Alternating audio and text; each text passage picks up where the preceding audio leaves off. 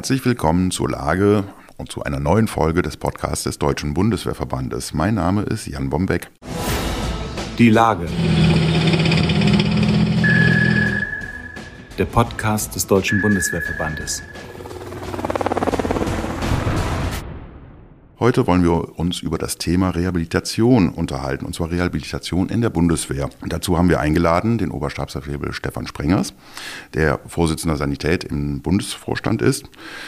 Ähm, ja, als erstes mal herzlich willkommen, Stefan, zu, in unserem Podcast. Ja, vielen Dank, Jan, für die Einladung. Ja, Stefan, ähm, der Grund, warum wir dich ja heute eingeladen haben, du hast ja kürzlich eine Tagung durchgeführt, gerade zum The Thema Rehabilitation in den Streitkräften. Und das betrifft ja muss man ja sehen, nicht nur Menschen, jetzt, da denkt man ja in erster Linie immer dran, an diejenigen, die im Einsatz versehrt worden sind oder vielleicht bei einem Dienstunfall, aber woran man ja vielleicht nicht direkt denkt, es kann ja einem genauso im privaten Umfeld was passieren. Ne? Ich kann, mit, ich kann einen Motorradunfall haben, äh, irgendwas anderes kann im Haushalt passieren, ist ja schnell passiert, wie wir alle wissen.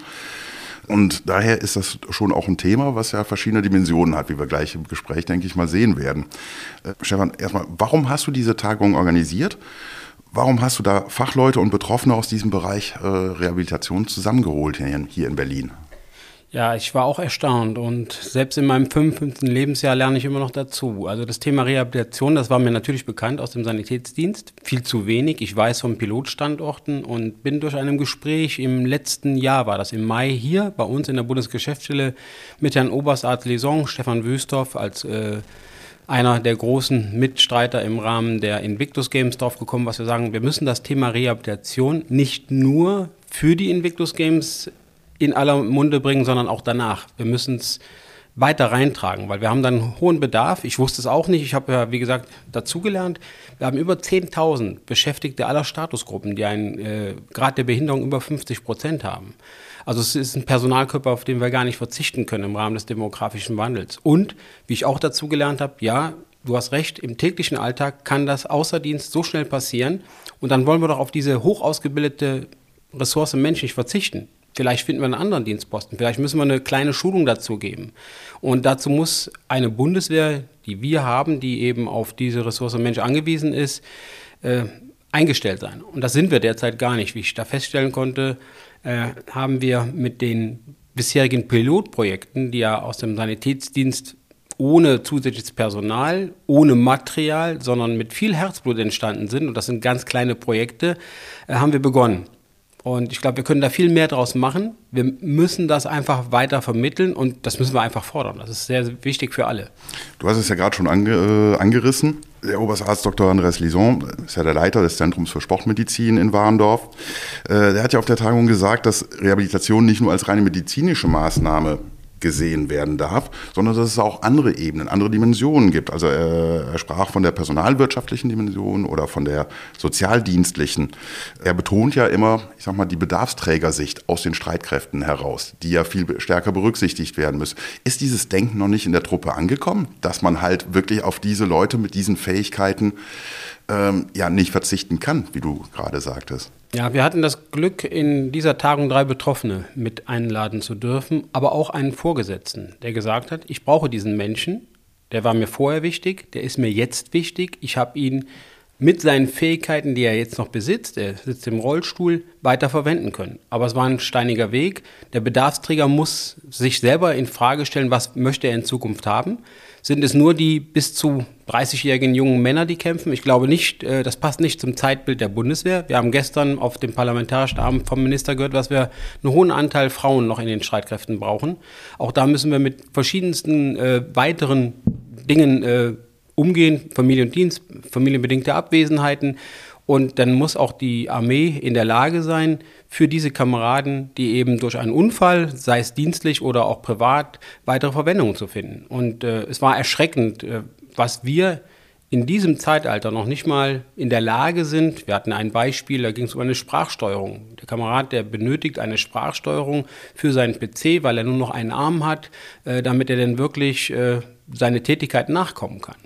Da sind wir in der Bundeswehr anscheinend nicht in der Lage. Das ist natürlich ein systemisch bedingter Fehler, da müssen wir dran arbeiten. Aber der Blick nach draußen muss uns zeigen, was die Industrie uns das ja vormacht. Äh, wir haben wahrscheinlich zu hohe Anforderungen bei dem einen oder anderen Dienstposten, der muss nochmal überdacht werden. Wir als Sanitätsdienst geben ja nur eine Empfehlung raus und sagen, das kann der Mensch und ihr entscheidet bitte, liebe Truppe, ob ihr diesen Menschen noch so verwenden könnt oder gar nicht mehr.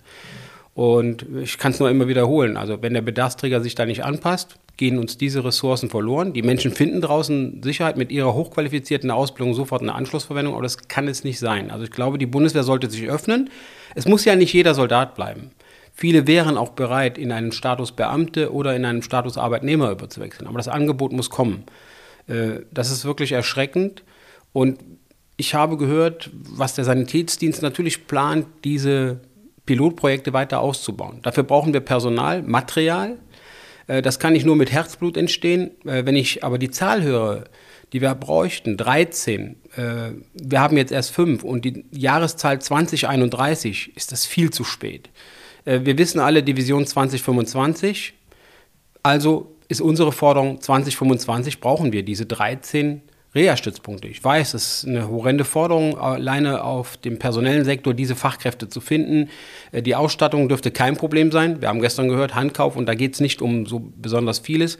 Wir müssen da besser werden im Rahmen der Infrastruktur. Ich glaube, der Minister geht da gerade genau den richtigen Weg, indem wir viele Dinge, die wir für uns veranschlagt haben, zu kompliziert machen. Wir haben äh, Möglichkeiten, das zu vereinfachen. Ich sehe es bei uns im Bundeswehrkrankenhaus Westerstede. Die arbeiten zusammen mit der Ammerland-Klinik. Da wird innerhalb von einem Jahr gebaut. Da brauchen wir nicht fünf bis zehn Jahre, wie es die Bundeswehr braucht. Also das muss besser werden, schneller werden, weil das sind wir den Menschen schuldig. Wir sprechen immer von äh, Ressourcensicherung äh, im Bereich von strategisch wichtigen Rüstungsgütern. Die brauchen wir, die müssen wir beschaffen. Äh, aber die andere Komponente, was passiert denn, wenn wir mit dem hoch ausgerüsteten Material in diese Einsätze ziehen und wir Verwundete und Verletzte haben? Die natürlich einen hohen Rehabilitationsbedarf haben. Das sehen wir gerade im schlimmen Krieg in der Ukraine, wie viele Menschen da eine Langzeitrehabilitation benötigen. Äh, das können wir volkswirtschaftlich gar nicht erklären. Äh, ein Recht auf, auf Menschenrecht äh, mittlerweile in der Genfer Konvention festgelegt.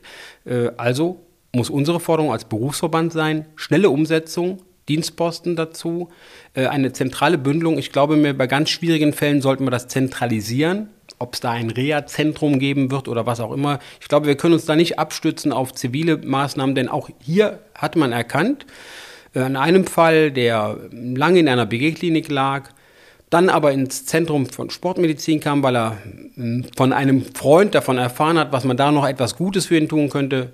Und er hat selber in dieser Tagen feststellen können, nach einer Woche habe ich mehr erreicht als vier Wochen in einer BG-Klinik. Ich kann wieder in einem Rollstuhl sitzen, ich kann wieder teilnehmen am normalen Leben. Und ich glaube, äh, diese Aussagen, die haben uns alle mitgenommen und die werden wir auch verinnerlichen. Und das ist nochmal ein Ansporn, da etwas zu erwirken.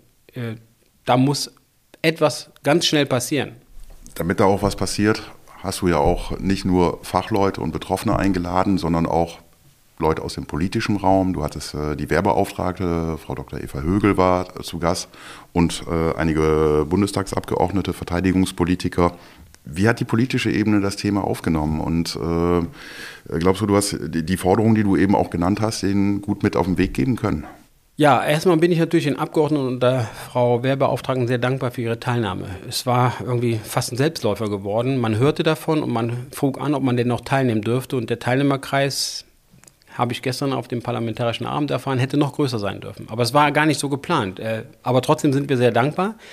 Frau Wehrbeauftragte und die Abgeordneten haben diese Fälle, die angesprochen worden sind, unter anderem mit, dem, mit der Sprachsteuerung oder ob es um Reifen für einen Rollstuhl geht, die eben, äh, eben unkaputtbar sein müssen, weil man ansonsten an dem Rollstuhl gefesselt ist, wenn ein Platten da ist. Das sind so, so und wir Dinge, reden die, von einem ne? Betrag um die 20 Euro, 20 Euro, ich, ja, wir reden ne? also über ja gar nichts in diesem System. Ja, wir reden über einen Kompaniechef, der sagt, dieser Mann ist wichtig, den will ich haben, ich kann den aber nicht im Dienst lassen, weil ich eben meine WC-Tür hier nicht verbreitet bekommen für einen Rollstuhl. Da brauchen wir ein halbes Jahr in der Bundeswehr.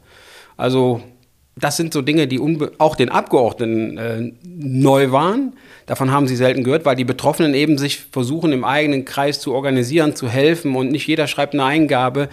Frau Wehrbeauftragte hat es aufgenommen, versucht da zu unterstützen, gerade in der Sprachsteuerung. Wir haben ja technisch, äh, technische Möglichkeiten. Äh, das muss in den Warenkorb der BWI gelegt werden und dann fordert man es einfach an.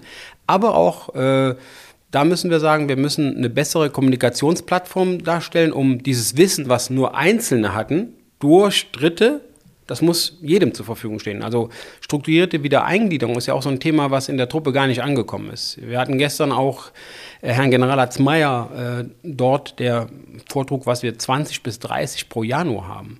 Und da geht es um Langzeiterkrankte. Und da muss sich jeder Kompaniechef, jeder Spieß äh, das auch auf die Fahne schreiben, auf die Kameraden zuzugehen. Ich weiß, da steckt am Anfang eine große Freiwilligkeit der Betroffenen dazu, auch eine Angst zu sagen, ah, was passiert denn, wenn ich denn halt jetzt einen äh, DU-Verfahren bekomme, ich glaube, die Angst ist unbegründet, denn das kann die Bundeswehr sich gar nicht erlauben, jeden Erkrankten gleich in einem DU-Verfahren zu schicken, sondern im Gegenteil, wir würden ja wieder dazu beitragen, was es wieder eine Lebensqualität gibt durch eine gute Rehabilitation.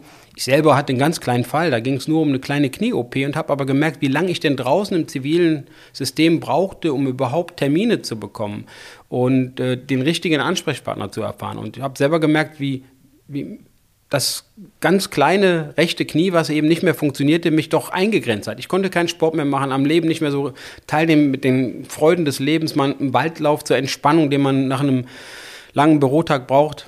Und da gibt es so viele Kameraden und Kameradinnen, die das viel nötiger haben, die einfach keinen Ansprechpartner haben oder keine Termine finden. Und da müssen wir besser werden. Das ist unsere Verpflichtung.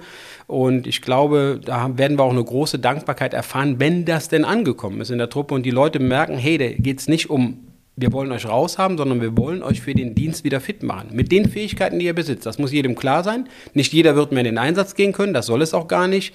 Äh, und wenn wir das denn äh, entschieden haben, mit der Fähigkeit werden wir, glaube ich, auch als Bundeswehr an sich erkennen, was wir eine hohe Zufriedenheit bekommen und einen Personalbedarf, der eben nicht die Angst und Nöte hat, bei einer Erkrankung äh, ausgeschleust zu werden. Äh, du wirst ja als Vorsitzender der Sanität und äh, im Bundesvorstand sicherlich das Thema ja auch weiter verfolgen. Kannst du uns kurz schildern, wie der Verband da weiter dranbleiben wird? Ja, also wir haben die Tür jetzt aufgestoßen. Wie so oft sind wir mit dem kleinen Fuß drin. Und die Abgeordneten haben es aufgenommen. Die wollen natürlich jetzt genau konkrete Zahlen haben. Die wollen wissen, was brauchen sie wo. Da müssen wir natürlich Rücksprache halten mit der Führung Sanitätsdienst. Wir haben äh, gestern Abend schon die ersten leichten Andeutungen mit dem Inspekteur machen können. Es ist schwierig, weil es geht ja immer um Verteilung von Personal. Und da ist ja keiner bereit, äh, Personal, und da rede ich von den anderen TSK-AUG-Bereichen, abzugeben. Ihnen muss aber bewusst sein, wir helfen ja der Truppe. Und ich habe es eben ja schon mal erwähnt. Äh, was bringen uns viele moderne Panzer und Luftfahrzeuge, wenn wir denn im Gefecht sind oder nachher merken, wir können die Leute nicht so versorgen, wie es sein müsste? Und das muss so sein. Deswegen werden wir einen kleinen Forderungskatalog erstellen, der nicht so umfassend sein wird, natürlich, das wissen wir, der aber zeigt, was wir relativ zügig gleich Schritt halten müssen mit dem, was in der Dimension 2025 geplant ist, damit wir auch die Rehabilitation vorantreiben können und mein persönliches Ziel, äh, in, in drei, vier Jahren das selbstverständlich ist. Was man, wenn man eine Erkrankung hat, weiß, ich habe einen Reha-Stützpunkt, ich habe einen Case Manager, der mich begleiten kann, der sich super auskennt in der Thematik und ich nicht als Betroffener lange suchen muss oder im Zufallsgesprächen von Kameraden erfahren, da gibt es eine Sportschule in Warndorf, geh doch mal dahin, vielleicht helfen sie dir. Natürlich helfen sie ein, aber das ist nicht deren Hauptauftrag. Äh, da sind wir als Sanitätsdienst, aber auch die Truppe sollte ein größtes Interesse haben, äh, dafür einen Ausbau zu fordern, im nötigsten Fall sogar Ressourcen aus ihrem Bereich abzugeben. Und dann würden sie auch den Nutzen davon erkennen, relativ zügig. Und jeder kann mal krank werden. Äh, und ich denke, äh, man weiß man, wovon ich da gerade gesprochen habe. Es war nur Kleinigkeit. Und die, die, die Herrschaften, die da waren, die sind viel größer betroffen, sind aber wieder im Dienst, alle drei. Und die haben gesagt, ich wollte, ich will nicht aus dem System. Und das ist auch besonders wichtig, da äh, zu wissen, man findet jemanden, der einen an die Hand nimmt und über diese schwierige Hürde begleitet. Ja, ein super spannendes Thema und ich denke, wir werden uns auch in Zukunft dann noch des Öfteren darüber unterhalten und das auch mit Spannung verfolgen, wie das jetzt vorangeht. Stefan, ganz herzlichen Dank, dass du hier warst und ja, weiterhin also viel Glück, viel Erfolg auch bei diesem Vorhaben. Ja, danke. Vor allen Dingen nochmal an die Referenten, die zu meiner Tagung gekommen sind, die Betroffenen. Das war wirklich eine ganz tolle Sache und wir, wir können gar nicht anders, als hoffentlich bald äh, weiter durchzustarten und vielleicht mit einer etwas kleineren Runde äh, in die Expertise, in die Fachlichkeit einzusteigen, weil jetzt haben wir ja konkrete Dinge gehört, die wir umsetzen müssen. Dankeschön.